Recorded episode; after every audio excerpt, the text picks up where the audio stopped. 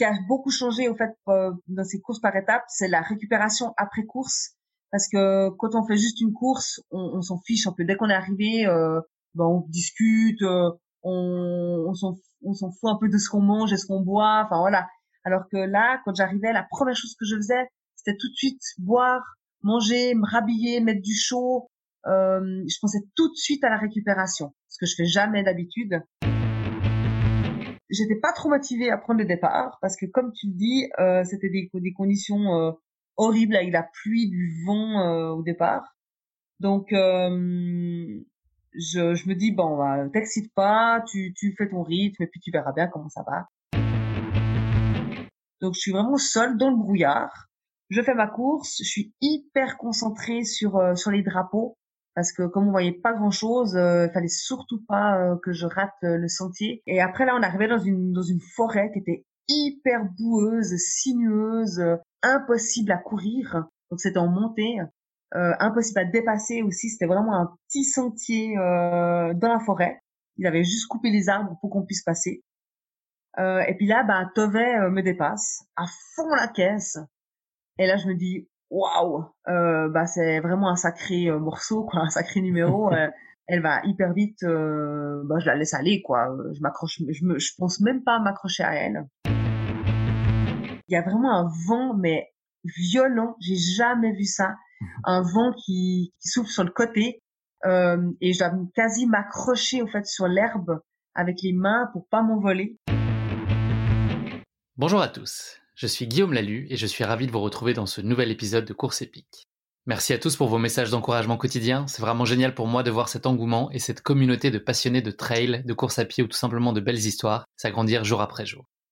N'hésitez pas à partager Course épique autour de vous, sur les réseaux sociaux, à lui mettre le maximum d'étoiles sur Apple Podcast. Cela aidera Course épique à continuer de grandir, de se développer et continuer de recevoir des invités géniaux épisode après épisode. J'ai aujourd'hui l'immense plaisir et le privilège de recevoir Maud Matisse, la meilleure traileuse du circuit mondial aujourd'hui. Maud va partager avec nous sa formidable aventure aux Açores il y a quelques semaines à l'occasion des 5 jours de course du Golden Trail Championship, réunion annuelle de ce que la planète trail compte de meilleurs athlètes. Maud va nous faire vivre cette course épique dans des conditions météo parfois effroyables et aussi ses passes d'armes, très amicales rassurez-vous, avec ses principales concurrentes alignées sur la course. Croyez-moi, vous allez passer un moment à la fois fort en émotion et très apaisant à l'écoute de cette grande championne et très belle personne qu'est Maud. Et tout comme moi, je suis certain que vous allez être touché par sa simplicité, sa spontanéité et sa coolitude. Vous l'aurez compris, j'ai passé un très beau moment à échanger avec elle sur ce Golden Trail Championship. Mais je ne vous en dis pas plus. Maud va vous raconter tout ça bien mieux que moi. Bienvenue dans ce 18e épisode de Course épique, dans l'essoreuse des Açores. Bienvenue sur Course épique, le podcast running et trail qui vous fait vivre dans chaque épisode une histoire de course inoubliable grâce au témoignage de son invité. Athlète émérite, coureur confirmé ou anonyme passionné, quand la légende d'une course et la destinée d'un coureur se rencontrent, c'est dans Course épique qu'elle se raconte. Course épique, c'est un invité, une course, une histoire hors du commun. Bonne écoute Bonjour Maude, je suis ravi de te recevoir dans ce 18e épisode de Course épique. Un 18e épisode en âge podcast, je ne sais pas si ça correspond au passage à l'âge adulte. En tout cas, j'ai bien prévu de garder mes yeux et mes oreilles d'enfant pour vivre aujourd'hui avec toi ta course épique. Comment vas-tu Maude ben, bonjour, ça va très bien. Merci de m'accueillir euh, pour ce podcast. Je suis ravi. Avant qu'on s'intéresse plus particulièrement à ta pratique sportive, est-ce que tu pourrais te présenter à nos auditeurs pour ceux qui ne te connaîtraient peut-être pas? Oui, alors euh, j'habite à Olon, qui est un petit village euh, dans le Chablais euh, vaudois. Donc, je suis à la frontière entre le Valais et le canton de Vaud en Suisse. Euh, j'ai 33 ans, euh, mariée, deux enfants. Euh, et puis voilà, bah, je fais du, sport professionnellement. un petit peu de sport, effectivement. Et justement, est-ce que tu pourrais nous parler de, de ton rapport au sport et de par quoi tu as commencé quand tu étais plus jeune et ado? À quel moment le sport a fait irruption dans ta vie?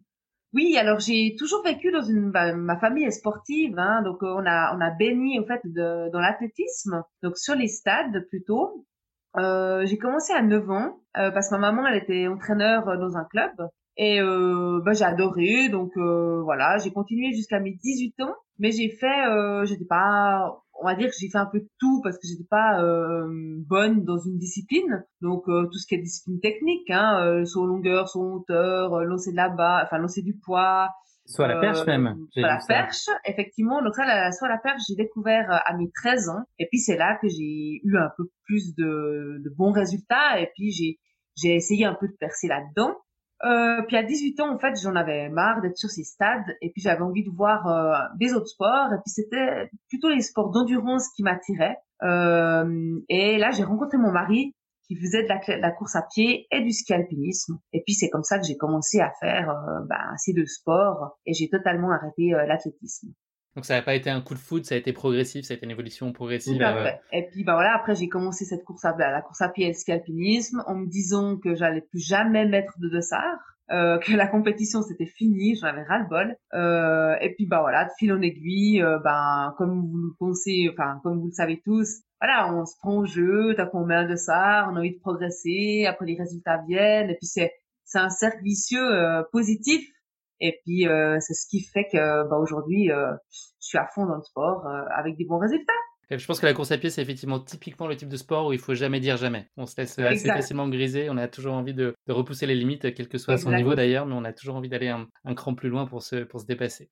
Et on va parler de ton palmarès, Maud, qui est euh, évidemment étourdissant, que ce soit en trail, en course de montagne ou sur route. Tu as aussi en ski alpiniste, tu as, brillé. Euh, mais voilà, pour citer en tout cas quelques-unes de tes références, tu es triple championne d'Europe de course en montagne, vice-championne du monde de la discipline. Tu as un record personnel sur marathon de 2h30 et quelques secondes, ce qui est évidemment extrêmement impressionnant. Euh, tu as gagné le redoutable Pikes Peak Marathon dans le Colorado. Tu détiens le meilleur chrono de l'histoire sur Sirzinal dans la catégorie féminine et tu l'as remporté deux fois. Bref, la liste est longue et surtout sacrément impressionnante. Est-ce que tu pourrais nous parler de une ou deux courses qui ont vraiment eu un impact majeur pour toi et qui ont peut-être fait basculer ta vie euh, à un, cran au-dessus, ou en tout cas fait, fait, changer la donne un petit peu pour toi, que ce soit peut-être d'un point de vue personnel ou, euh, ou tout simplement sportif. Est-ce qu'il y a eu un ou deux étapes vraiment clés dans toutes ces performances que tu as, as connues jusqu'ici? Oui, alors je pourrais dire euh, mon premier titre de championne d'Europe en Slovénie en 2017. donc je revenais de ma deuxième deuxième grossesse et euh, je savais pas du tout où j'en étais au niveau euh, ben, au niveau performance au niveau forme. Et là euh, ben voilà de gagner ces championnats d'Europe ça m'a vraiment fait prendre conscience du, du niveau que j'avais. Et puis euh, ben, c'est aussi à ce moment-là que j'ai vraiment décidé euh, de me consacrer uniquement à la course à pied et puis de laisser tomber le, le, le ski alpinisme pour essayer d'aller encore bah, plus loin, gagner encore plus de choses et puis, euh, j'ai eu cette idée aussi du, bah, de ma qualification euh, pour les Jeux Olympiques sur marathon. Euh, donc début 2018, j'ai commencé un, un entraînement spécifique pour le marathon. Donc euh, on peut vraiment dire que c'est là, à partir de ce, cette année 2017, que j'ai, on va dire que j'ai commencé à poser des jalons euh, vraiment pour ma vie professionnelle, enfin sportive professionnelle. C'est aussi à ce moment-là que j'ai eu assez de sponsors euh, pour pouvoir en vivre et que depuis 2018, je peux vraiment dire que, que je peux en vivre. Et, les JO de Tokyo, si on en parle, est-ce que c'est toujours un objectif pour toi d'atteindre les, les, minima qui sont de 2h30 justement et toi tu es quelques secondes au-dessus, j'en parlais tout à l'heure. Est-ce que c'est encore, euh, comme les JO ont été repoussés d'une année, est-ce que aussi c'est l'occasion pour toi de, de toujours euh, tenter la, la chance de, de, gagner ta qualification pour, pour le Japon? Oui, alors c'est toujours un objectif. Euh, maintenant, bah, c'est vrai qu'au niveau euh, qualification, je sais pas trop comment ça va se passer parce qu'il n'y a pas de course, donc euh, il y a un temps limite. Mais si on peut pas courir, euh, voilà. Je sais que ça va être peut-être un peu plus difficile cette année parce que il y a une bah, une Suissesse. L'année passée, j'étais la meilleure Suissesse, donc j'avais quand même de bonnes chances d'y aller. Cette année, il y en a une qui est en train de devenir très forte et une qui va peut-être être naturalisée, une éthiopienne qui va être naturalisée Suissesse. Donc voilà, peut-être un peu moins de chance, mais c'est toujours l'objectif. Euh, puis on verra comment ça va, comment les qualifications vont se faire. Est-ce que tu as aujourd'hui un format de course de prédilection ou est-ce que justement, là, comme on, l'écoute un petit peu à travers tes mots, euh, l'idée c'est de varier aussi les plaisirs et les distances et les formats, les destinations, de faire un savant mélange de tout ça pour trouver ton équilibre?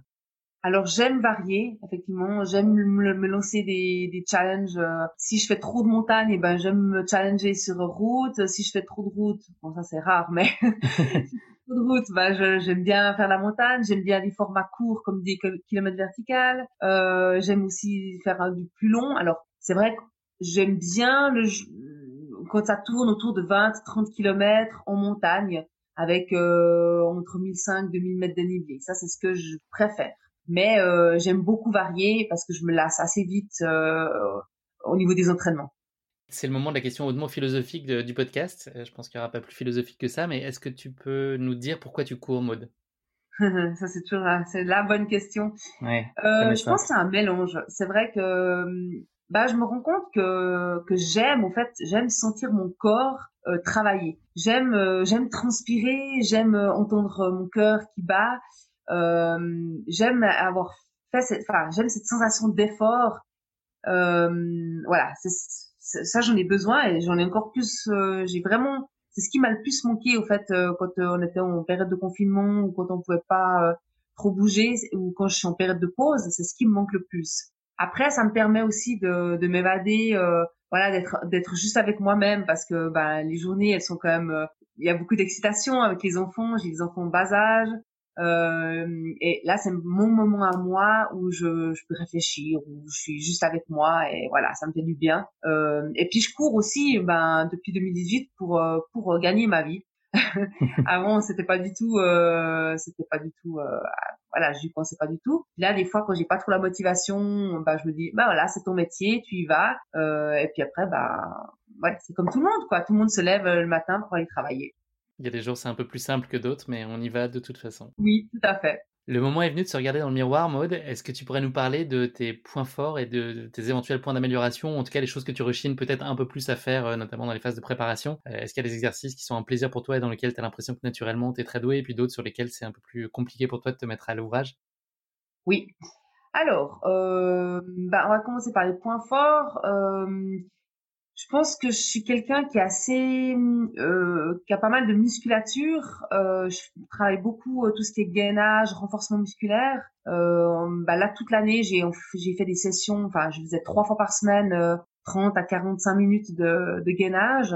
Et puis bah j'ai quand même bah, au, niveau de ma de mon corps, enfin j'ai un bon rapport poids puissance et c'est pour ça que j'arrive à, à aller vite dans les montées je pense. Hein. Euh, et puis je suis quelqu'un qui qui relativise pas mal. Enfin, quand j'ai pas mal de pression, quand euh, quand euh, je quand l'entraînement ça va pas ou quand c'est une période qui ouais où il y a beaucoup de beaucoup de pression au niveau média aussi, je, je suis quelqu'un qui prend ouais assez à la légère une guillemets et puis me dire bon ben oui c'est ton métier, oui c'est le sport et tout, mais il y a pas que ça dans la vie et puis si ça va pas et eh ben c'est pas grave t'as ta famille. Je passe vite à autre chose aussi notamment euh, après les entraînements. Ben je pense plus à l'entraînement. Je fais ma, ma vie enfin je fais mon, ma journée j'ai les enfants j'ai d'autres activités et puis j'y pense pas. Donc ça c'est peut-être ce qui fait ma force. Après dans les points faibles euh, ben, c'est sûr que je suis pas très enfin tout ce qui est descente technique euh, j'arrive pas bien à lire le terrain. Donc des fois euh, je prends des ouais des rallonges voilà et ouais des fois j'en ris quoi parce que je me fais dépasser euh, je dis mais je, suis nulle j'ai pas vu le petit chemin qui coupait euh, voilà donc ça c'est c'est quelque chose que que je dois beaucoup enfin que je dois que je dois améliorer et que tu travailles spécifiquement? Alors non je travaille oui enfin oui et non. euh, cette année, j'ai travaillé un petit peu euh, pour certaines courses, comme euh, je, je me sens pas euh, c'est pas cette année, l'année passée pour pas explique. Euh, et puis quand je voilà, quand je sais qu'il y aura pas mal de descentes techniques, j'essaie de faire des, de d'allonger un peu puis de faire euh, des entraînements en guillemets de vitesse mais en descente. Mais j'en fais pas beaucoup quoi. C'est vraiment euh, ouais si j'en fais 5 6 dans l'année, c'est avant la l'objectif c'est déjà beaucoup. Euh, et puis bah, je suis quelqu'un qui aime pas j'aime pas faire tout ce qui est VMA court, tout ce qui est vraiment les entraînements de vitesse pure euh, ça, j'ai beaucoup de peine. Faut déjà l'entraînement. Euh, enfin, dès que j'ai, je sais que j'ai cet entraînement, euh, bah, je suis de mauvaise humeur, quoi. Et aujourd'hui, tu bénéficies d'un encadrement? Enfin, tu as, des entraîneurs autour de toi, ou est-ce que tu es relativement autonome dans la gestion justement de tes efforts et tes, tes différents entraînements? Alors, j'ai un entraîneur depuis 2017. Euh, c'était justement pour pour bah, pour le marathon avec cette idée de marathon et puis pour voir autre chose parce que j'avais l'impression de tourner un peu en rond hein. c'est quand on est seul avec soi-même on, fait toujours un peu le même genre d'exercice ou le même genre d'entraînement. J'avais envie de voir autre chose. Donc là, j'ai mon entraîneur depuis 2017, euh, mais je, je, je me connais assez bien aussi. Et puis euh, il y a des périodes où où il me fait pas le plan d'entraînement et puis il me dit ben vas-y fais comme tu le sens. Euh, je crois que tu, tu te sens assez bien quoi. Donc voilà, euh, on va dire globalement j'ai un entraîneur quand même. Et tu vas justement chercher euh, peut-être de la fraîcheur euh, dans la diversité des entraînements que tu vas faire. Il y a la course à pied, bien sûr, mais je pense qu'il y a aussi du vélo, euh, vélo elliptique, du ski alpinisme, du ski roue, peut-être qui sont aussi d'autres moyens pour toi d'aller bah, garder l'envie intacte et peut-être aussi équilibrer les sollicitations de ton corps en justement variant le type d'exercice que tu peux être amené à faire. Tout à fait. Alors ça aussi, comme je disais avant, j'aime pas la monotonie et j'essaie de varier au maximum. Et donc je fais tout ce que tu as dit, donc du vélo, donc à l'extérieur et à l'intérieur, du vélo elliptique, du ski roue, du ski alpinisme, de la musculation, et puis un petit peu de ski de fond l'hiver aussi. Et. Et comment coexistent aujourd'hui justement ces phases d'entraînement et, ta vie de famille euh, Une semaine type pour toi, c'est euh, quoi dans une phase euh, normale d'entraînement? Alors depuis cette année, c'est un peu plus facile parce que bon, déjà j'ai la grande, ma grande fille qui a 9 ans, elle va à l'école, hein, donc tous les jours, donc c'est facile, je peux m'entraîner quand elle est à l'école. et puis j'ai encore bah, mon petit qui a 4 ans, euh, mais depuis cette année, il va deux matinées par semaine à la garderie, donc ça me laisse déjà deux, deux entraînements, enfin deux matins où je peux m'entraîner euh, de façon plus spécifique, soit en montagne ou bien un peu plus long. Alors une journée, on va dire une semaine type, euh, ben souvent le lundi, euh, je m'entraîne avant que les enfants se réveillent, donc euh, à 5 heures du matin, de 5 à 6 ou 6 heures et demie, sur le tapis de course ou à l'extérieur. Euh, et puis après, l'après-midi, des fois, je fais encore une séance de gainage. Euh, des fois pas, ça dépend. Avec euh, avec mon, mon fils qui est à la maison.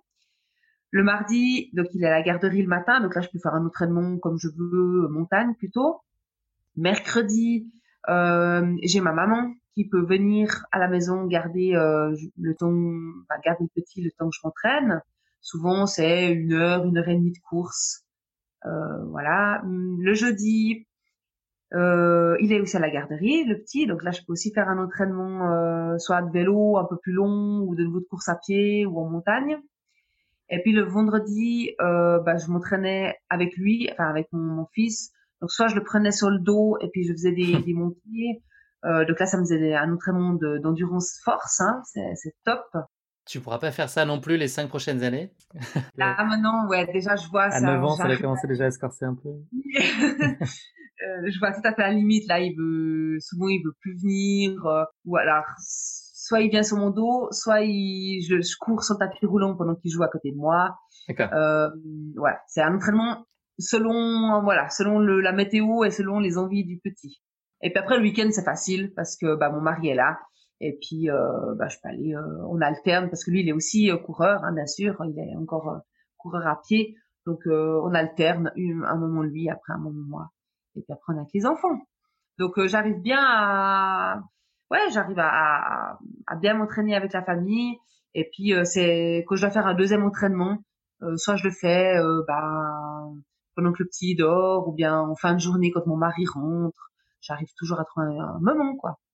Très bien, bah écoute, merci beaucoup pour cette introduction, Maude. On va passer désormais à notre redoutable séquence de la basket chinoise. C'est un format de portrait chinois version sportif qui va nous permettre de continuer à mieux te connaître. Bah, la première question de cette basket chinoise, si tu étais un personnage de fiction, qui serais-tu, Maude?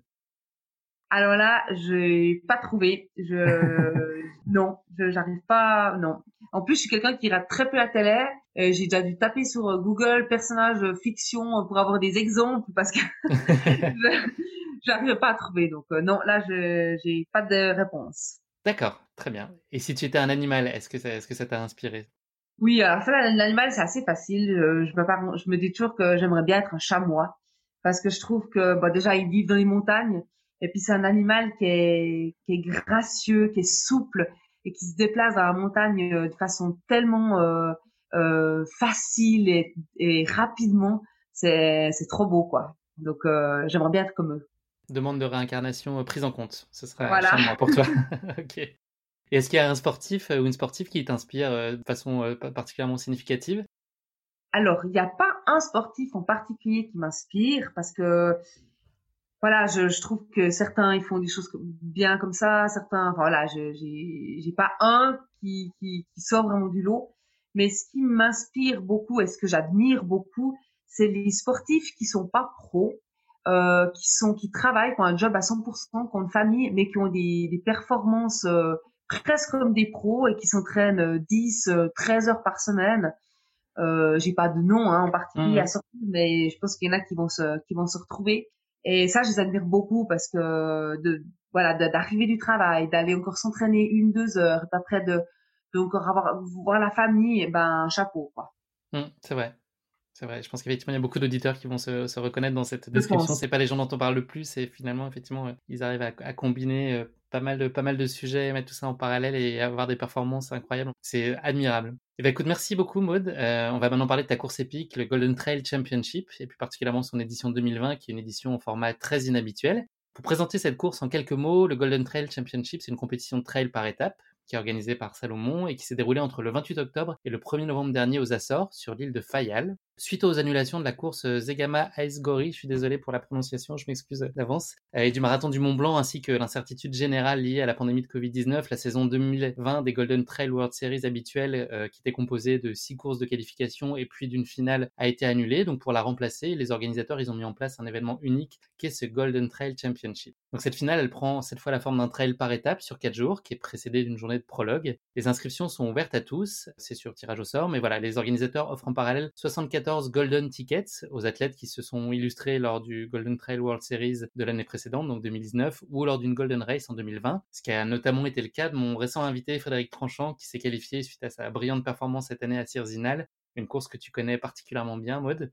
Donc voilà, comme vous pouvez l'entendre, cette course, elle réunit vraiment l'élite euh, du trail mondial. Et en plus du classement général final, la compétition, elle récompense euh, à chaque étape quatre catégories, le vainqueur du jour, le meilleur grimpeur, le meilleur descendeur et le meilleur sprinter, à chaque fois dans les catégories euh, hommes et femmes. Et à l'instar du Tour de France, il y a donc quatre couleurs de dossard distribuées à la fin de chaque étape, le rouge pour les montées, le bleu les descentes, le vert pour le sprint et le jaune pour le leader du général. Donc voilà, à l'issue des quatre jours, il y a un classement général qui est établi et sont déclarés championnes et champions de ces Golden Trail Championship, la coureuse et le coureur qui ont réalisé le moins de temps cumulé sur l'ensemble de ces étapes. Voilà, je pense que maintenant tout le monde est incollable sur ce Golden Trail Championship 2020 qui est un, format assez inhabituel, on l'a dit. Euh, on va donc euh, parler de cette grande épopée de 5 jours dans des conditions qui ont été euh, très souvent bien dantesques. Maud, tu vas nous faire vivre tout ça plus en détail. Avant que tu nous racontes cette course épique, l'heure est venue de te frotter au redoutable exercice de la question qui pique de course épique. C'est une question gentiment piège que je pose à mes invités. On l'a dit tout à l'heure, les heureux participants élites du Golden Trail Championship se sont vus remettre un précieux sésame, le Golden Ticket,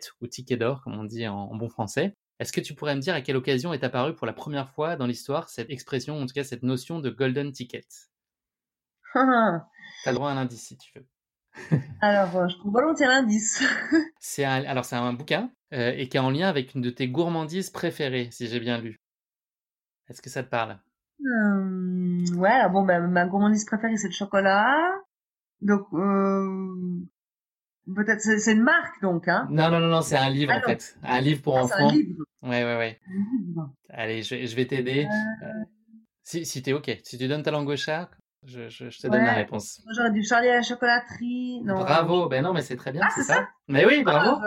Ah, ah, Bravo, exactement. Donc c'est un roman de, de, Roald Dahl qui a été publié en, 1964 et qui a été adapté au cinéma notamment par euh, Tim Burton. Et donc pour ceux qui n'en connaissent pas l'histoire, les tickets d'or c'est une invention de Willy Wonka qui est euh, l'étrange propriétaire de la plus grande usine de chocolat au monde et qui souhaitait donner la chance à cinq enfants de venir visiter sa chocolaterie. Et donc il a organisé pour ça une loterie avec cinq tablettes de chocolat de sa marque Wonka qui contenaient euh, chacune des tickets d'or cachés sous leur emballage et disséminés dans le monde entier. Et chacun de ces cinq tickets finalement autorisait son possesseur à venir visiter la chocolaterie avec Willy Wonka comme accompagnateur en personne. Donc voilà, c'est un peu euh, de cette façon.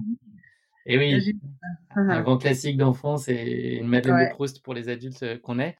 Donc voilà, c'est un peu comme dans le cas du Golden Trail Championship, c'est un, championship, pardon, c'est un immense privilège en tout cas de, détenir ce, Golden Ticket. Bon allez, trêve de chocolaterie, cette fois le moment est venu de nous plonger dans ta course épique aux Açores. À quel moment, Maud, est-ce que tu as tu as appris que le format du Golden Trail allait être adapté pour cette édition 2020 Donc, il fallait que tu prévois ça à, ton calendrier de course de, fin octobre. Euh, il me semble que c'était au mois de, euh, je sais plus maintenant, vers avril peut-être, avril-mai. Là, j'ai appris qu'il y aurait cette Golden Trail Championship. Mais pour moi, c'était clair que ça allait pas avoir lieu. Donc, j'ai pas trop, euh, je me suis pas trop focalisée là-dessus. J'ai fait ma saison j'ai pris les courses euh, qui, qui existaient, enfin qui où je pouvais prendre le départ, et puis voilà. Mais c'est vraiment euh, bah, trois semaines avant de partir que je me suis dit ah bah cette fois euh, ouais je pense que ça aura lieu parce qu'on avait vraiment des mails on, qui nous disaient comment nous préparer les les, les, les, les conditions strictes qu'il y aura là-bas donc c'est vraiment j'ai vraiment pris conscience que j'allais y courir deux semaines avant quoi d'accord et est-ce que c'est un format qui te faisait envie sur le papier? Oui, tout à fait. Alors, euh, c'est vrai que quand j'avais vu ce, ce, ce, cette Golden Trail Championship sur quatre étapes, bah ça me, j'avais vraiment envie d'y participer parce que ça fait longtemps que j'ai envie de faire une course par étapes. J'avais déjà euh, idée de faire une fois la Pyramenta été. Euh, bah c'est vrai, ouais, c'est, c'est, je trouve que c'est un autre effort, il y a une autre gestion et puis euh, j'avais envie de me tester sur ce format. Donc euh, j'avais vraiment une grosse motivation pour euh, cette fin d'année. Tu avais déjà eu l'occasion de participer à l'édition précédente de la finale des Golden Trail Series qui, s'est tenue au Népal euh, l'année dernière, une course qui a été aussi assez épique pour toi. Est-ce que tu peux nous en parler en quelques mots? Oui, alors bah, déjà c'était dans un pays, euh, voilà, j'étais jamais allée au Népal, euh, euh, c'est totalement dépaysant. Et puis, euh, ben la course n'est pas passée exactement comme je l'avais pensé parce que bon, au départ, euh, j'ai, enfin, au bout de 13 kilomètres, j'ai perdu mon chemin et j'ai pu rejoindre en fait la course par un autre chemin et jusqu'à la fin, on me disait non, non, c'est bon, vous êtes dans la course, vous pouvez continuer parce que j'avais passé par tous les points de contrôle. Et euh, c'est vraiment, euh, bah, j'ai, donc j'ai, j'étais un peu ambivalente toute la course en me disant non mais c'est pas possible, je vais être disqualifiée. Alors je relâchais un peu. Après on me disait non non non c'est bon tu peux continuer. Alors je mettais un peu les, bouchées doubles. c'est les montagnes russes au Népal. Ouais exact. Et tout à la fin, pour finir, euh, lors du podium, ils ont dit non, non, on, est obligé de disqualifier. Mais on a vraiment dû attendre jusqu'au podium pour être, euh, pour savoir que j'étais disqualifiée, ce que j'ai trouvé totalement juste, hein, euh, voilà. Mais euh, c'était une, voilà, une belle course que j'ai, j'ai fait tout le long. J'ai quand même fait mes 42 kills avec tous les dénivelés qu'il y avait. et tu as fini deuxième quand même, tu l'as pas dit par modestie, voilà, mais tu as fini deuxième. Euh, mais c'est c'est un bon souvenir. Hein. C'était un, c'était un très très beau voyage parce qu'on n'est pas allé là-bas que pour la course. On a fait deux semaines au total. Donc c'était, euh, ben, c'est des magnifiques souvenirs. Génial. Et donc pour cette euh, édition 2020, on l'a dit tout à l'heure, le format était assez inhabituel et finalement tu as su assez tardivement que, que la course allait avoir lieu. Est-ce que tu as eu quand même l'occasion ou est-ce que tu étais mis en tête de mettre en place une préparation assez spécifique pour cette course? Non, alors j'ai pas fait de préparation spécifique. J'ai juste un peu, voilà, augmenté mon volume pendant euh, pendant la saison estivale. Euh, mais de toute façon, je l'aurais fait parce que pour Cerzinal euh, euh et puis pour, euh, je me rappelle plus quelle, quelle course je voulais faire, mais bref, j'avais quand même augmenté un peu le volume. Euh, j'avais pas couru quatre jours de suite, par contre, parce que bah, j'étais, j'avais une blessure à un ischio euh, qui me permettait pas de courir. Euh, enfin, ça empirait en fait si je faisais que de la course à pied. Donc j'ai beaucoup alterné avec le vélo. Donc je savais pas si j'allais pouvoir tenir ces quatre jours de course à pied. C'était le seul euh, point qui me faisait un peu peur. Mais euh, autrement, ma préparation, je l'ai quand même. J'ai un bon fond. Euh, je sais que je peux tenir des formats comme ça. en tout cas sur un ou deux jours, quoi. Mais j'ai pas fait de, gros, de préparation spécifique pour les Golden Trail Championship. Est-ce que c'est une aventure que tu as vécue toi comme plutôt euh, collective, dans laquelle tu as un encadrement et un esprit d'équipe, ou est-ce que, est que chacun y va par ses propres moyens et est assez finalement autonome dans, dans ce projet-là? Tu, tu, dis sur place? Oui, dans l'idée même pour, pour y aller, puis effectivement sur place, est-ce qu'il y, a est qu'il y a un esprit euh, euh, très collectif et, voilà, tu avais un encadrement particulier autour de toi aussi peut-être?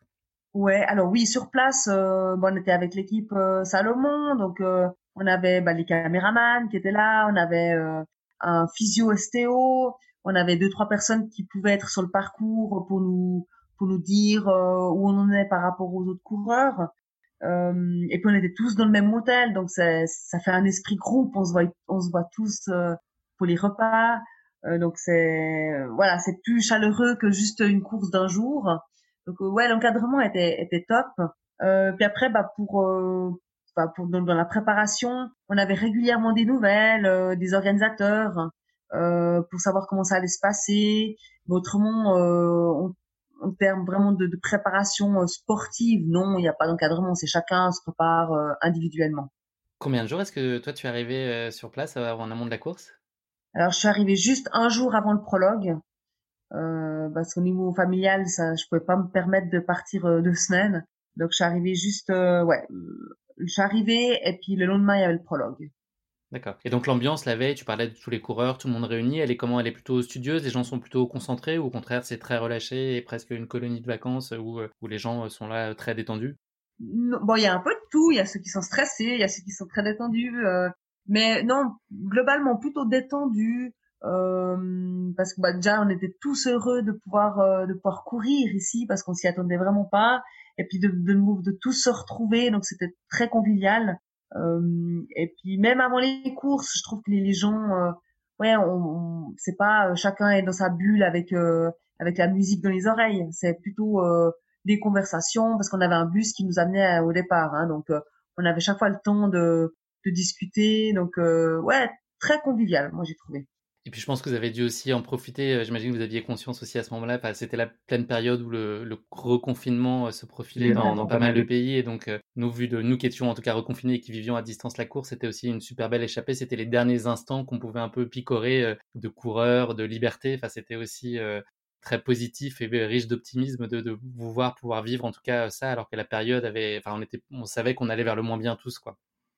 Tout à fait. D'ailleurs, l'avant-dernier jour de course, j'en entendais même euh, dans le bus qui disait ah mais moi je crois que je vais changer mes billets d'avion, euh, je vais retarder mon départ. je rentre plus. Exactement. Ouais, c'était c'était sympa. Est-ce que tu pourrais nous parler, justement, pour nous faire voyager un peu, nous qui sommes tous globalement enfermés chez nous ou à, moins d'un kilomètre de chez nous, du décor sur l'île globalement? Est-ce que tu avais d'ailleurs eu le temps, même si tu arrivé seulement la veille, est-ce que tu as eu le temps d'aller t'imprégner un peu de certains segments du parcours, ou en tout cas voilà, d'aller observer l'île? Alors bon, j'ai pas vraiment eu le temps de d'observer avant la course. Après, malheureusement, pendant les courses, on a on a eu, euh, bah voilà, comme tu l'as dit avant, des conditions euh, pas terribles avec beaucoup de brouillard au sommet. Euh, donc en haut, j'ai pas vu grand chose, mais ce que j'ai pu voir, c'est assez quand même exotique avec bah, le, le, bah, bien sûr que c'est entouré d'océans déjà. et après, bah en fait, le Libor, il y a beaucoup de lave parce que c'est une île qui est très volcanique, donc on a couru sur la lave. Euh, au niveau du climat, c'est bah, il fait chaud, hein, c'est toujours entre 15 et 20 degrés toute l'année. Euh, donc c'était appréciable au mois de novembre de pouvoir avoir 20 degrés. Euh, et c'est aussi assez humide. Euh, c'est une des rares fois où j'ai autant transpiré pendant des courses. Euh, on est vraiment au bout de 15 minutes de course, on est on est mouillé quoi, on est vraiment euh, même trempe. C'est très très humide. Euh, après, bah, les, au niveau de la végétation, c'est bon, je connais pas les arbres, les, les mais c'est c'est c'est pas des grands sapins, euh, c'est assez. Euh... On a plutôt l'impression de voir une jungle en tout cas, nous tout ce qu'on a pu voir de loin, ça ressemble alors parfois aussi, à des passages. Ouais. Il y avait des parties vraiment dans la jungle, très sauvage, avec du bambou. Des, des, des, des, arbres assez tortueux comme ça, euh, plutôt bas, parce qu'il y a, tout le temps du vent là-bas, donc euh, les arbres les arbres ne sont pas très hauts, euh, assez secs aussi. Qu'est-ce que je peux dire? Bah, c'est le, est le sommet de l'île où on était, donc Fayal. Je crois qu'il est à 1700, hein, donc c'est assez, c'est assez bas. Voilà, quoi, des, bah, des, des, plages de sable aussi par moment. On court sur des, des terrains qui sont assez sable, sablonneux. Euh, voilà. Je pense que c'est une belle description. Je pense que l'Office du tourisme des Açores serait très fier de, ta présentation, qui donne envie en tout cas. et si, euh, si on parle un petit peu de, de l'environnement et, des autres concurrentes, est-ce qu'il y, a, est qu'il y a des coureuses dont tu te méfies plus particulièrement? Oui, alors là, cette année, euh, la grosse incertitude, c'était bah, Tove Alexanderson, qui est, une, bah, qui est multiple championne du monde de course d'orientation. Euh, et puis j'avais vu qu'elle avait fait des bons résultats aussi euh, dans des trails en France.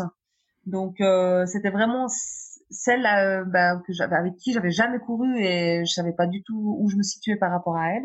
Euh, et puis après, bon bah, il y a aussi toutes celles qui, qui, vont bien. donc Anaïs Abrier, la française, qui est, qui est jamais loin derrière moi. Hein. Il y a aussi Camille Bruyas, mmh qui, qui, fait du format un peu plus long.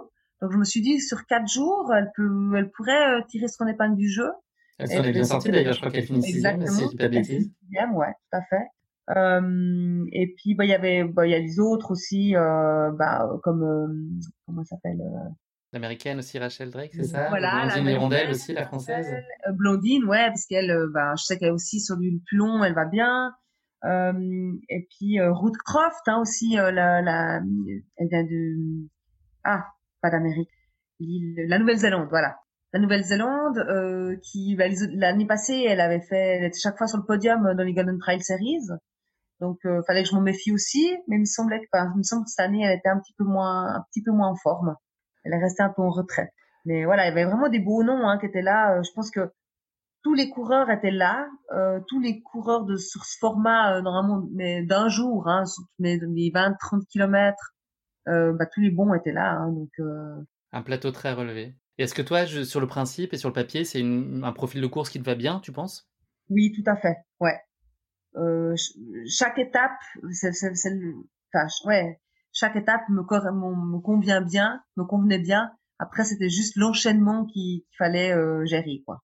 Est-ce que tu peux nous parler euh, du, de l'ambiance au, départ du prologue et peut-être toi, comment tu te sens plus particulièrement? Est-ce que tu es impatiente? Est-ce que tu as hâte d'en, découdre? Est-ce que tu es euh, très détendu, euh, relâché voilà, comment, comment se passe ce moment juste avant de prendre le tout premier départ et faire tes premières foulées sur ce prologue? Ouais, alors bah, j'étais impatiente parce que voilà, j'avais envie de courir, impatiente de voir aussi le niveau et où je me situais. Euh, et puis euh, impatiente parce que la journée a été très longue en fait. Euh, ça a été la l'attente a été très longue parce que le départ euh, pour moi il était à 15h45 l'après-midi. Donc euh, bah on s'est commencé hein, on se réveille puis après bah on fait que l'attendre, attendre, attendre. on a juste envie de prendre le départ. donc ouais j'étais très très impatiente et puis bah un petit peu nerveuse quand même de savoir où j'allais me situer euh, avant ce enfin, pendant ce prologue.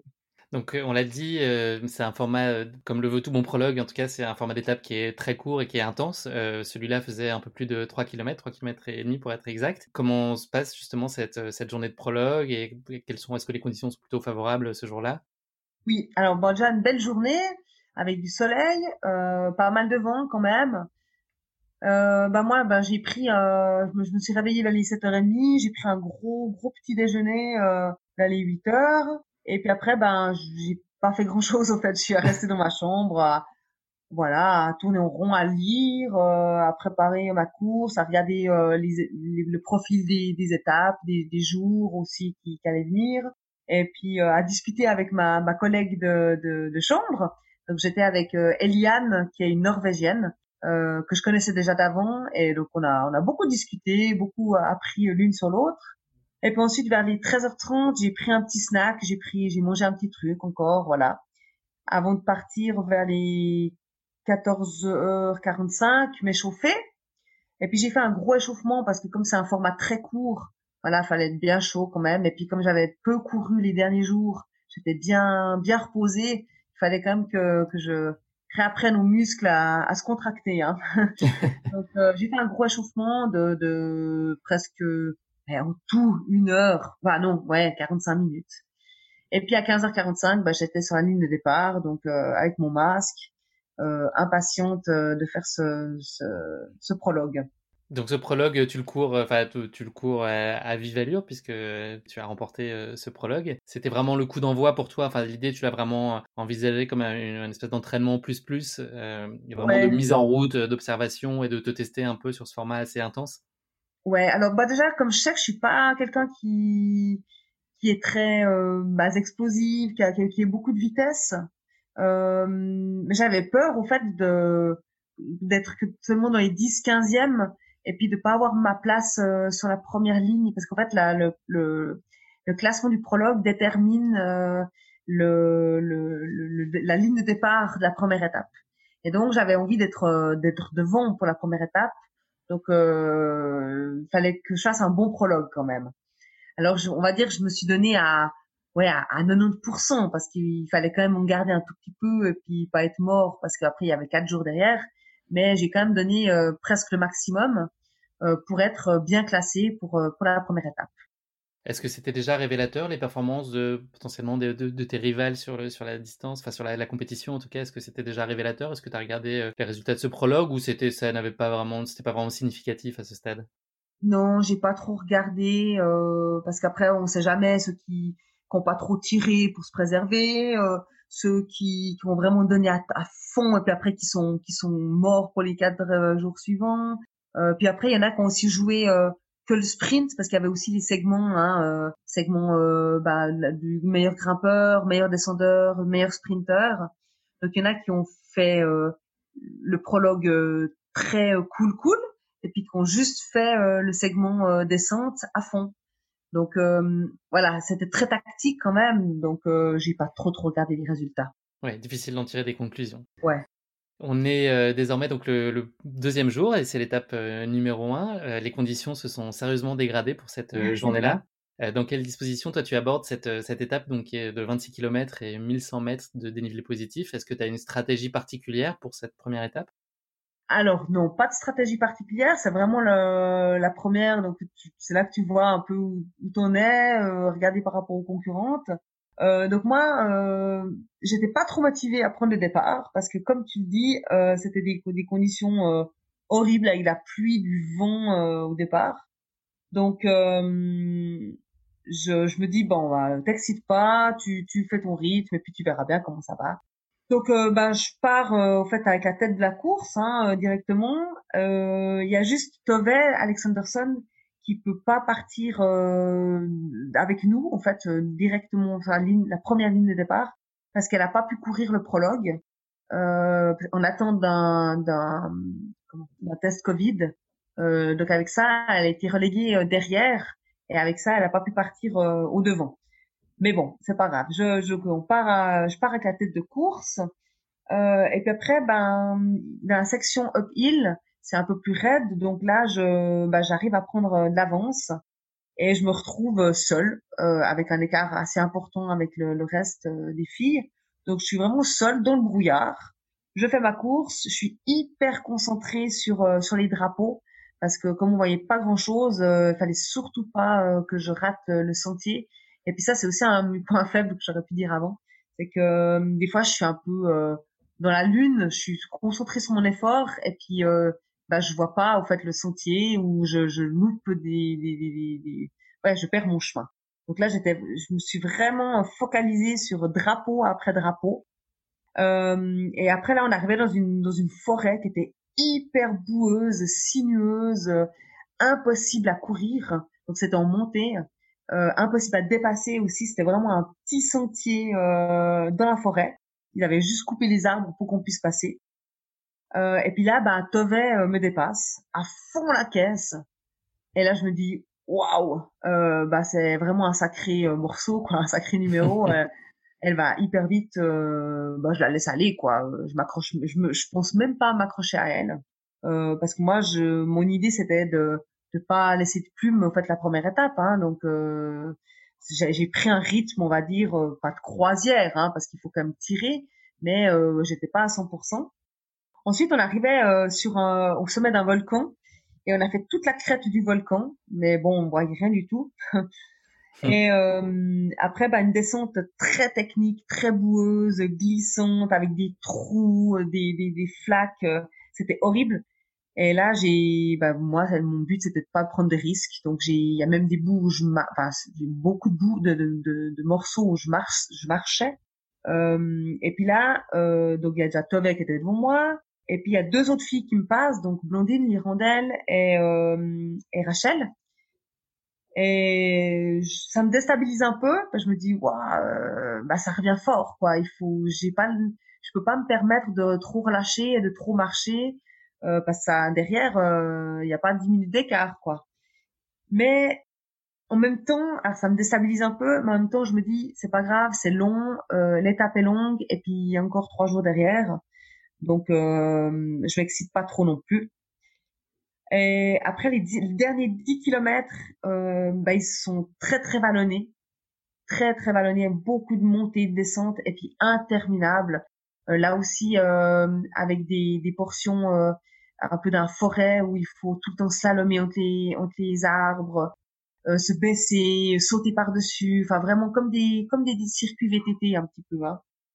Et puis là, ben, en fait, j'ai bien fait de ne pas trop m'exciter au début parce que ben, je reprends la deuxième place. Je redépasse Blondine et Rachel euh, pour me placer euh, derrière Tove.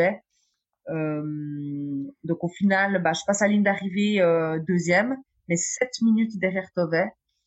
Euh, mais on passe à la ligne d'arrivée, je vois que Tove, elle est, elle est blessée, elle a la cheville en l'air, les Samaritains autour d'elle.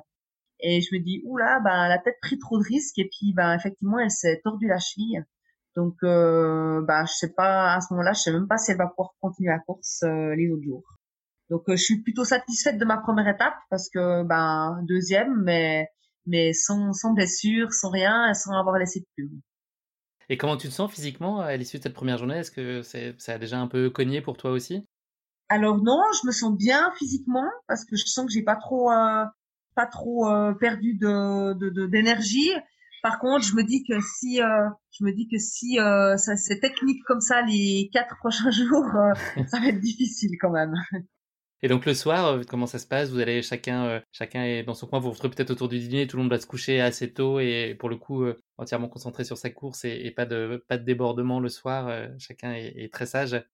Alors effectivement pas pas de débordement, mais on se retrouve quand même tous pour le souper. On parle un peu de cette, cette première première course, comment ça s'est passé pour nous. Donc c'est c'est quand même très convivial. Hein. mais mais chacun a à, ces heures où il va, enfin, on peut aller manger plus ou moins. euh, on avait une heure et demie pour aller manger, donc on, est, on s'est regroupé un peu par, euh, par, euh, ah, avec, avec qui on, aime bien manger. Par affinité, euh, mmh. Voilà, par affinité exactement. Mais euh, mais c'est pas pas pas, enfin, on n'est pas tous notre bulle à pas discuter quoi. voilà, ça, ça reste convivial. moi, ce que je peux dire aussi, c'est que ce qui a beaucoup changé au fait euh, dans ces courses par étapes, c'est la récupération après course. Parce que quand on fait juste une course, on, on s'en fiche un peu. Dès qu'on est arrivé, euh, ben on discute, euh, on, on s'en fout un peu de ce qu'on mange et ce qu'on boit. Enfin voilà. Alors que là, quand j'arrivais, la première chose que je faisais, c'était tout de suite boire, manger, me rhabiller, mettre du chaud. Euh, je pensais tout de suite à la récupération, ce que je fais jamais d'habitude. Euh, et puis je restais pas debout inutilement. Tout de suite, je m'asseyais, j'allais dans le dans le bus qui nous attendait pour nous rapatrier. Euh, je mettais des fois les jambes en l'air. Euh, donc ouais, vraiment ça c'est quelque chose qui est hyper important quand on fait des courses par étapes. Bon, là, c'est reparti pour un tour avec cette fois la deuxième étape et c'est 32 km et 1300 mètres de D+. J'imagine que tu as un seul objectif en tête à ce moment-là, c'est reprendre le maximum de temps à Tové. Oui, tout à fait. Alors, euh, bon, la deuxième étape, elle était euh, modifiée. Euh, pour finir, c'était que, enfin, que 25 km et 1150 de dénivelé. c'était un peu modifié avec à cause des conditions. donc, bien sûr, moi, la stratégie, c'est de récupérer tout le temps que je peux sur Tovet. En plus, je sais que c'est une étape moins technique. donc, je me dis que je vais pouvoir jouer un petit peu. Enfin, j'ai une foulée qui est, qui est assez rapide quand c'est du, du plus roulant. Euh, donc là, bah voilà, le départ, euh, il est tout de suite en montée. Donc euh, je me détache assez rapidement des autres. En plus, bah là cette fois Tove a pu partir avec nous devant, mais je vois que je peux prendre l'avance quand même sur Tove en montée. Donc comme je sais qu'elle est plus forte que moi dans les descentes, j'essaye de prendre le maximum d'avance dans la montée. Euh, mais j'arrive pas non plus à prendre énormément d'avance parce qu'elle va bien dans la montée. Euh, Ensuite, ben, j'arrive à cette section euh, uphill, hein, euh, section, enfin le, le meilleur euh, euh grimpeur. le meilleur grimpeur, voilà. Donc euh, j'essaye d'accélérer un peu euh, pour avoir le meilleur temps, et au final, ben, j'arrive à l'avoir, donc je suis très contente. et ensuite, on aborde une partie qui est un peu plus technique avec de nouveau beaucoup de, la, de boue, des flaques d'eau, de nouveau dans le brouillard. Euh, puis encore euh, sur la crête euh, du volcan où là, bah pareil quoi, c'est c'est très très, il y a beaucoup de trous, il y a il y a du vent. J'ai l'impression que que j'avance pas. Euh, et puis bah je vois pas Tové parce que bah il y a beaucoup de brouillard donc je la vois pas et je suis toute seule je vraiment euh, j'ai l'impression d'être à l'entraînement et là j'ai vraiment peur que que les autres me dépassent parce que j'espère pouvoir gagner cette étape euh, donc euh, j'aborde la descente euh, bah, de nouveau seul et avec cette peur que les autres me dépassent. Donc euh, j'essaie de perdre le moins de temps possible, ouais, sans trop prendre de risques non plus. Et ensuite, bah, je vois deux, deux, trois personnes qui sont sur le parcours, donc des, des supporters, hein, et puis ils me disent ouais c'est bon, t'as encore un peu d'avance, elle est pour toi cette étape, allez, tu vas tu vas pouvoir la gagner. Et puis je sais que toute la fin, en fait, elle est beaucoup plus roulante, je suis beaucoup plus à l'aise, on est plus sur route. Donc là, j'essaye de lâcher un peu les chevaux, euh, de, de, de, de ouais, qu'on me dépasse pas, parce que je suis déjà surprise que Tove, elle, elle m'ait pas encore repris. Euh, et puis les, la toute fin, euh, je dirais les quatre derniers kilomètres, ils sont très vallonnés à travers forêt, à travers des champs, euh, mais euh, ils sont, sont c'est plus roulant quand même. Donc j'arrive à, à, conserver une bonne foulée, même si les, les, jambes sont deviennent lourdes quand même. on voit que c'est dans le deuxième jour. j'ai plus de fatigue que la veille. Euh, voilà, donc j'arrive à, à, à, tenir le, le, rythme et je finis en, en 2h13 de course. Euh, je gagne, bien sûr. j'ai réussi mon, mon, mon, objectif et puis je gagne 2 minutes 30 devant Tové. Donc je suis super contente de, de, de, cette étape. Et puis surtout, bah, je, je prends 4 minutes euh, à Blondine et 5 minutes à Rachel. Donc ça me laisse une marge assez confortable pour les prochains jours un peu de sérénité, un boost de confiance pour, pour les deux étapes qui restent. Ouais. Donc là, on passe à la troisième étape, qui est un sacré morceau, euh, cette fois de 32 km et 2400 mètres de D+, euh, avec toujours des conditions vraiment défavorables, voire hostiles, et un parcours qui, euh, là aussi, a dû être modifié. Tout à fait. Donc, au final, bah, on est resté sur la même île, on avait changé, on devait aller sur le Pico, donc le, plus gros haut volcan de toutes les îles, mais ils se rabattent sur un, un parcours, en fait, ben qu'on a, enfin, je vais expliquer après. Euh, donc ouais, on a, au final, on a 31 km et 1450 de dénivelé. Euh, donc là aussi, au départ, euh, bah, cette fois, je suis de nouveau pas trop motivée euh, parce que bah, les conditions sont toujours pareilles, beaucoup de brouillard, beaucoup de vent. Euh, et puis cette fois, j'ai les jambes vraiment fatiguées. Euh, je pense que j'ai bah, j'ai dû tirer dans cette deuxième étape et puis bah, les jambes, je les ressens bien je me dis que je vais pas m'exciter, que toute la première partie, euh, je vais essayer de la faire euh, avec la tête de la course euh, et puis pas partir devant et puis euh, puis encore brûler de l'énergie quoi. Là, j'ai assez d'avance sur euh, sur la trois, enfin sur Blondine et, Rachel et puis je vais essayer de, de tenir euh, Tové quoi. Alors que je pars, il y a 7 kilomètres qui sont plus ou moins plats euh, au fait dans une forêt euh, de bambou, enfin pas de bambou, mais c'est ce que vous avez vu, je pense, les images euh, dans le sable et puis euh, où on slalom entre les, entre les arbres. Donc là, Blondine et Rachel, elles partent devant comme des boulets de canon.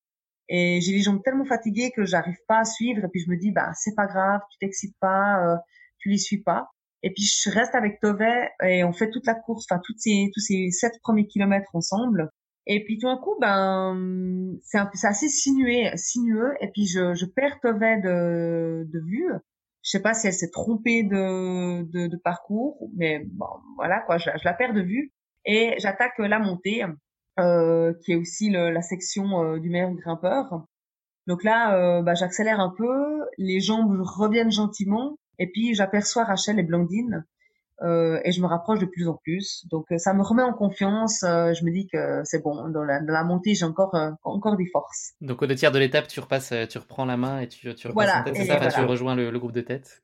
Exactement. Je rejoins toujours le groupe de tête. Je, même je, je, je passe Rachel et Blandine. elle reste derrière et puis je l'aperçois plus de, de toute la course en fait. Euh, ensuite, ben, on rejoint, je, ben, on arrive au sommet de la, de la, montée, on est de nouveau sur ce volcan. Et là, il y a vraiment un. Donc là, je suis, je suis seule. Hein, J'ai passé les, les deux euh, euh, Blondine et Rachel. Et c'est, il y a vraiment un vent, mais violent. J'ai jamais vu ça. Un vent qui qui qui nous enfin, qui nous prend de, sur le qui, qui, qui souffle sur le côté. Euh, et je dois quasi m'accrocher au fait sur l'herbe avec les mains pour pas m'envoler. Euh, donc j'arrive quasi pas à courir, même par portion, hein, parce que quand a les rafales qui arrivent, bah, je me baisse, j'essaie de, de, de, ouais, de, de, pas, de garder mon, mon, ma ligne droite sur le sentier. Mais c'est impressionnant, quoi. J'avais jamais couru sur des, des, sentiers comme ça avec autant de vent. C'est hyper crevant aussi euh, mentalement parce qu'il faut tout le temps être concentré. Euh, et ensuite, bah, il y a la descente, euh, d'abord technique, euh, où là, je me fais rattraper par Rachel. Et bah, en fait, c'est plutôt cool qu'elle me qu'elle me rattrape parce qu'avec ça, bah, j'ai quelqu'un avec qui courir et puis elle a un sacré bon, euh, un sacré bon rythme. Et on fait environ 10 kilomètres ensemble, à se relayer, euh, à courir ensemble. Donc c'était, c'était sympa. Et puis euh, bah, après, il reste plus que 10, 10 kilomètres. Et ces 10 derniers kilomètres sont, sont très roulants, plutôt sur route ou des sentiers, mais pas techniques. Mais ils sont aussi très vallonnés, donc usants physiquement. Et donc là, je suis très contente de ne pas être partie trop vite au début parce que bah, j'arrive à, à passer Rachel et à, à, creuser l'écart. parce que là, il fallait de nouveau avoir pas mal d'énergie. et je finis au final deux minutes devant elle. et puis cinq minutes devant Blondine, donc de nouveau pas mal d'écart. Et puis cette fois, bah, Tove, elle a complètement explosé et je finis avec 10 minutes d'avance sur elle. Donc là, ça, ça me remet vraiment en confiance et je me dis que la dernière étape va être euh, va être en guillemets plus enfin facile parce que je vais pouvoir gérer euh, mon effort par rapport euh, aux autres filles. Oui, tu es en position de force et tu peux gérer ta course à ta main, effectivement. Exactement. Et, justement, là, tu en, parles de façon assez euh, détachée, mais euh, toutes ces conditions assez défavorables pendant ces, différentes étapes, est-ce que ça te tape un peu sur le système ou est-ce que tu enfin, que ça t'agace et, tu trouves ça désagréable ou est-ce que tu prends ça avec euh, philosophie et recul? Non, alors par moments, c'est vraiment agaçant parce que c'est tout le temps les mêmes conditions. Donc, ouais, déjà, on a envie de voir quelque chose. On est aussi là sur l'île pour pouvoir découvrir quelque chose et puis on voit rien. Donc, c'est énervant. Et puis, bah, les portions dans la boue, c'est en même temps euh, assez ludique euh, et ça coupe un petit peu la course parce qu'on sait que voilà, d'abord on a peut-être 5 km roulants, alors là on, se force, on tire un peu, on essaie d'allonger la foulée. après on sait qu'on aura peut-être 2 km euh, dans la jungle ou dans la boue, donc c'est on se dit ah cool, enfin ça ça change euh, ça change bah ouais, euh, c'est ludique quoi. Ça coupe un petit peu la course. Euh, mais quand on est, commence à être vraiment fatigué euh, ou quand l'étape elle, elle commence à être longue, parce que dans la tête, quand on se prépare pour, 30 km avec 1500 de dénivelé, ben moi je me dis bon, ça va faire euh, peut-être deux heures et demie de course. Mais quand ça fait déjà deux heures et demie et puis qu'il nous reste encore 6 euh, ou 7 kilomètres, ça commence à taper sur le système quoi. On a envie de d'aller euh, le plus vite possible et puis d'arriver euh, ouais au bout et quand c'est sinueux et puis qu'on voit qu'on est à 6 ou 7 minutes au kill, que ça avance pas du tout, c'est, énervant, ouais. J'ai pas l'habitude de ça. Donc on l'a dit, euh, psychologiquement, tu es dans des très bonnes dispositions à, la veille de, cette dernière étape. Est-ce que physiquement, tu as des points d'alerte ou tu as des, des, éventuels points de doute sur, sur le fait de pouvoir euh, tenir la cadence sur cette euh, quatrième étape et en gros essayer de suivre le groupe de tête pour, pour t'assurer de la victoire? Est-ce que tu as, quelques points d'alerte ou là aussi tu es assez sereine physiquement sur ta capacité à ce que ça se fasse bien ce dernier jour Ouais, non, alors euh, je suis, je suis plutôt confiante euh, au début de cette quatrième étape parce que bah, les jambes, euh, elles sont au réveil, elles sont même meilleures que, que lors de la troisième étape. parce que la troisième étape, j'étais vraiment fatiguée. Là, j'ai l'impression que c'est comme si mon corps il commençait à s'habituer. Donc je suis, je suis, je me sens bien hein, au début de cette quatrième étape. Et puis mentalement, je me sens aussi bien parce que je sais que je vais pas devoir tirer à 100% je, je sais que je vais enfin, pouvoir me contenter de d'être avec la tête de la course, de, la course. Bien sûr qu'il faut quand même euh, avoir euh, des bonnes jambes et puis euh, et puis être bien parce que la tête de course, faut quand même pouvoir la suivre. Hein. donc voilà, ma stratégie, en fait, enfin, c'est ça, c'est de rester avec avec Rachel parce que j'imaginais bien que ce serait Rachel et Blondine qui seraient devant. Parce que Tove, ben voilà, elle est, on voit que qu'elle est vraiment extrêmement fatiguée, donc euh, je pense qu'elle va à ce moment-là je pensais qu'elle allait pas pouvoir suivre hein. donc ouais ça ma course ça s'est passé euh, comme je l'avais pensé en fait. Donc j'ai fait toute la toute la course avec Rachel. Euh, on rapidement en fait dès le départ on se on se détache des autres on creuse euh, l'écart et puis on fait euh, bah, toute la course ensemble en se relayant une fois elle une fois moi je la laisse plus souvent devant comme ça, ben, elle fait son rythme et puis euh, ben, moi, je voilà, j'ai pas trop euh, de soucis à me faire. Juste Il y avait eu un petit changement de programme aussi. Euh, Tu avais droit à une petite surprise pour le troisième jour consécutif. L'organisation, vous avez réservé une, une, petite blague et. Oui, ouais, juste. T'as bien fait de me rappeler. Ouais, alors euh, quand on était dans le bus, euh, on nous apprend que on va pas pouvoir monter au sommet parce qu'il y a encore plus de vent que d'habitude, donc c'est trop dangereux. Alors je me dis ah cool, ils vont ils vont réduire l'étape. Euh, et puis nous, en fait, on apprend qu'il y aura 5 km de plus. Euh, et puis euh, un peu plus de dénivelé, enfin 100 ou 200 mètres de plus. Donc euh, là, ça m'a ça m'a foutu un coup au moral parce que parce que voilà, on est déjà bien fatigué, on a envie de finir et puis bah non, il y aura il y aura encore plus de de, de kills. Euh, au final, je serai seulement à l'arrivée, mais ce sera la plus longue étape parce que ben je vais finir avec un temps de 3h17, donc Heureusement que je savais pas ça au départ parce qu'autrement, euh, je crois que j'aurais été démotivée euh, au départ. Euh, et puis bon bah voilà, si je reviens sur la course, donc c'était vraiment une super course parce que de pouvoir courir avec quelqu'un tout le temps, c'était c'était très agréable. On parlait pendant, on disait voilà, euh, ouais, comment tu te sens, ah super. des fois c'est le calé devant, des fois moi. Enfin c'était vraiment sympa. Et puis on s'est juste perdu un petit peu euh, au fait au, au, au sommet parce qu'il y avait beaucoup de brouillard et puis ben, on se voyait, on voyait plus à deux mètres. Et puis moi, j'ai pris un petit peu d'avance euh, dans le, la section euh, du, bah, pour, la, pour être meilleur grimpeur, meilleure grimpeuse. Et puis j'avais, ça me tenait à cœur de, de toujours avoir le meilleur temps, euh, le meilleur chrono dans, dans chaque étape, euh, dans cette section de, de montée. Donc j'ai pris un petit peu d'avance. Et avec ça, bah, je après je la voyais plus. Et puis elle m'a re-rattrapé au fait dans la descente un peu plus technique, euh, environ 7-8 kilomètres plus loin. Donc on s'est de nouveau retrouvés. Et, euh, et après on était tout le temps à, à ouais 30, 40 secondes. On, ouais, l'une, euh, elle était plutôt devant moi, mais euh, je, la, je, la, voyais euh, souvent. Et t'as décidé un peu de, de, corser les choses en faisant un petit crochet, un petit détour pas prévu? Tout d'un coup, bah, en fait on a on a on a passé dans un, une sorte de jungle euh, qui durait 3 euh, kilomètres, euh, très sinueuse. Et puis bah là, j'ai perdu Rachel de vue. Et puis j'étais un petit peu moins concentrée et tout d'un coup, bah voilà, je voyais plus de drapeau. Et je me suis dit mince, ça y est, j'ai perdu ma mon chemin. Là, j'ai eu un gros coup de stress parce que on peut vite perdre des minutes.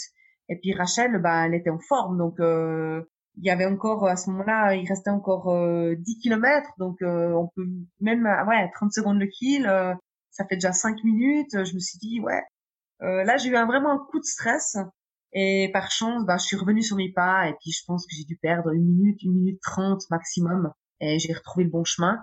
Mais par contre, euh, bah, j'ai, j'ai, j'ai, pas perdu de temps là. J'ai vraiment euh, tiré les, mes dernières cartouches pour euh, pour euh, pour essayer de recoller avec euh, Rachel que j'ai plus jamais revue d'ailleurs. Mais j'ai commencé à demander un peu autour de moi euh, à combien de temps j'étais derrière elle. Et, et puis à environ 3 euh, km de l'arrivée, on me dit que je suis qu'à à qu'à 1 minute 30 d'elle. Donc là, ouf. Relâchement. Euh, voilà, relâcher le stress. Enfin, j'ai, pu déstresser et puis me dire c'est bon, le classement général, je, l'aurai. et puis ça me faisait plaisir aussi que Rachel puisse gagner cette dernière étape parce qu'elle avait fait une super course. Et, euh, et c'était un peu ma stratégie euh, quand je courais avec elle. Au fait, je me disais que si on allait finir ensemble, eh ben que j'allais la laisser gagner parce que parce qu'elle le méritait amplement quoi.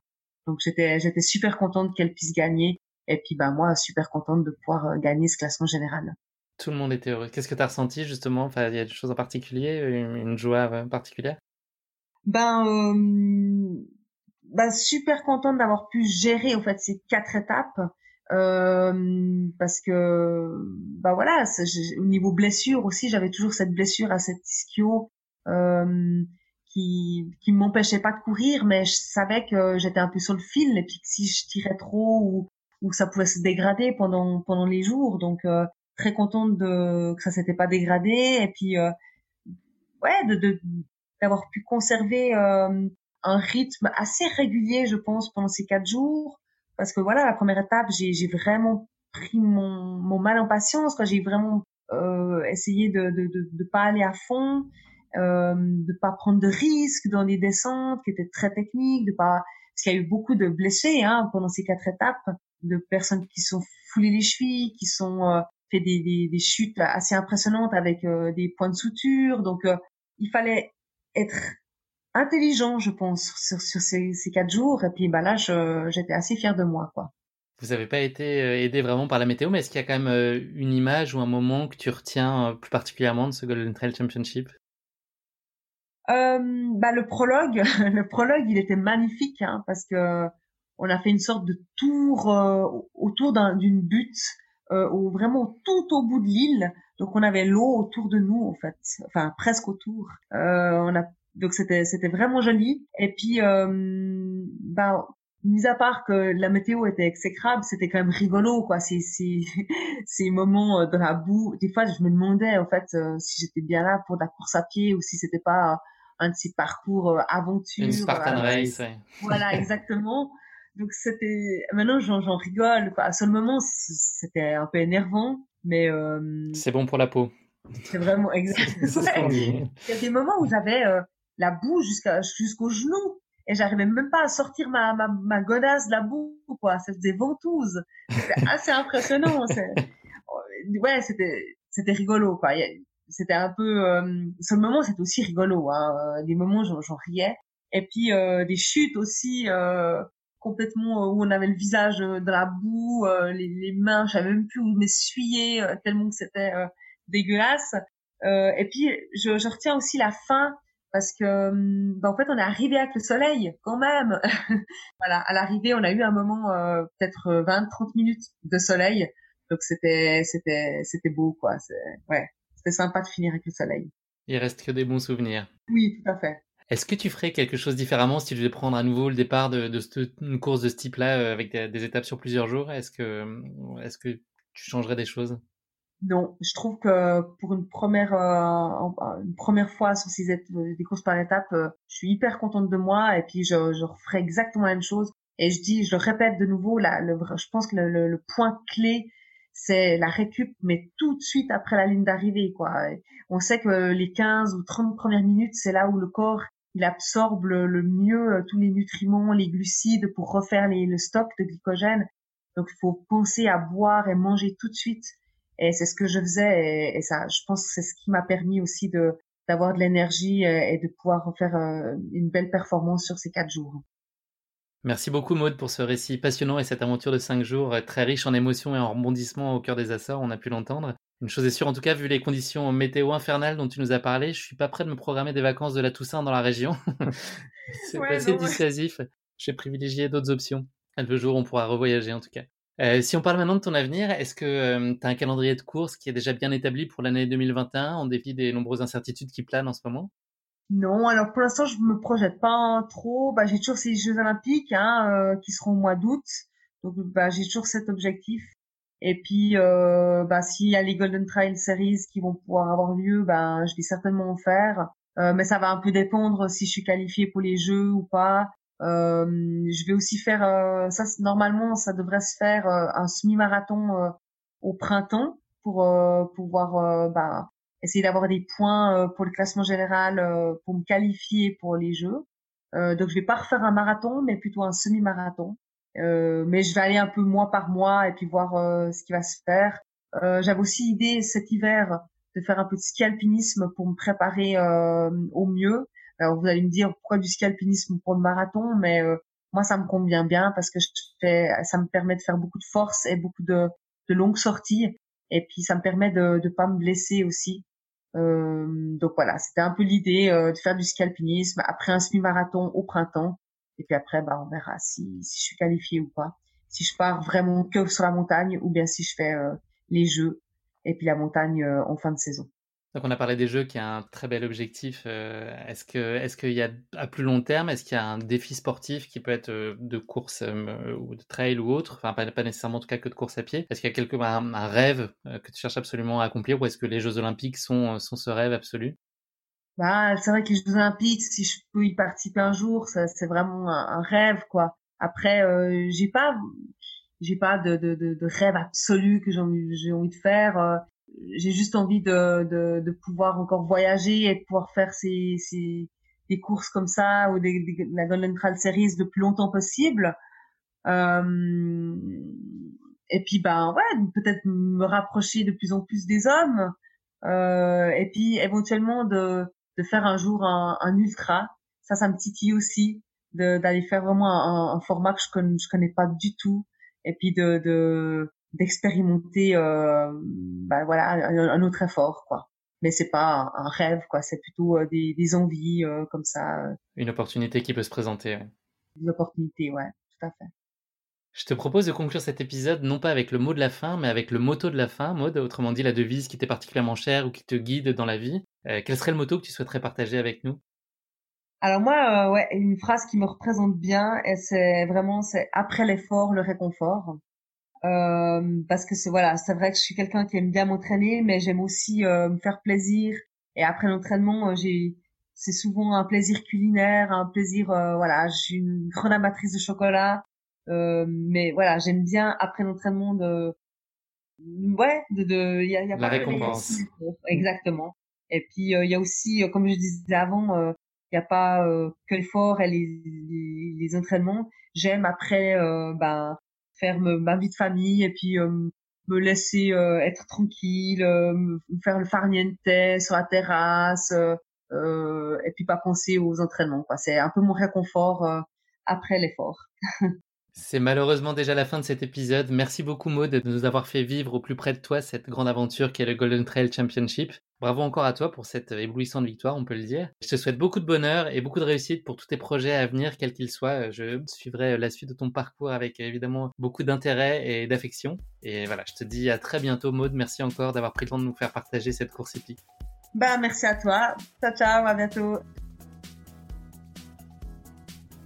Merci à tous de nous avoir suivis, j'espère que cet épisode vous aura plu. Pour ne manquer aucun épisode, n'oubliez pas de vous abonner sur les différentes plateformes de streaming, et si le cœur vous en dit, n'hésitez pas à nous mettre le max d'étoiles sur iTunes, cela aidera Course Épique à se faire connaître plus largement encore. Merci, et à très bientôt pour un nouvel épisode de Course Épique.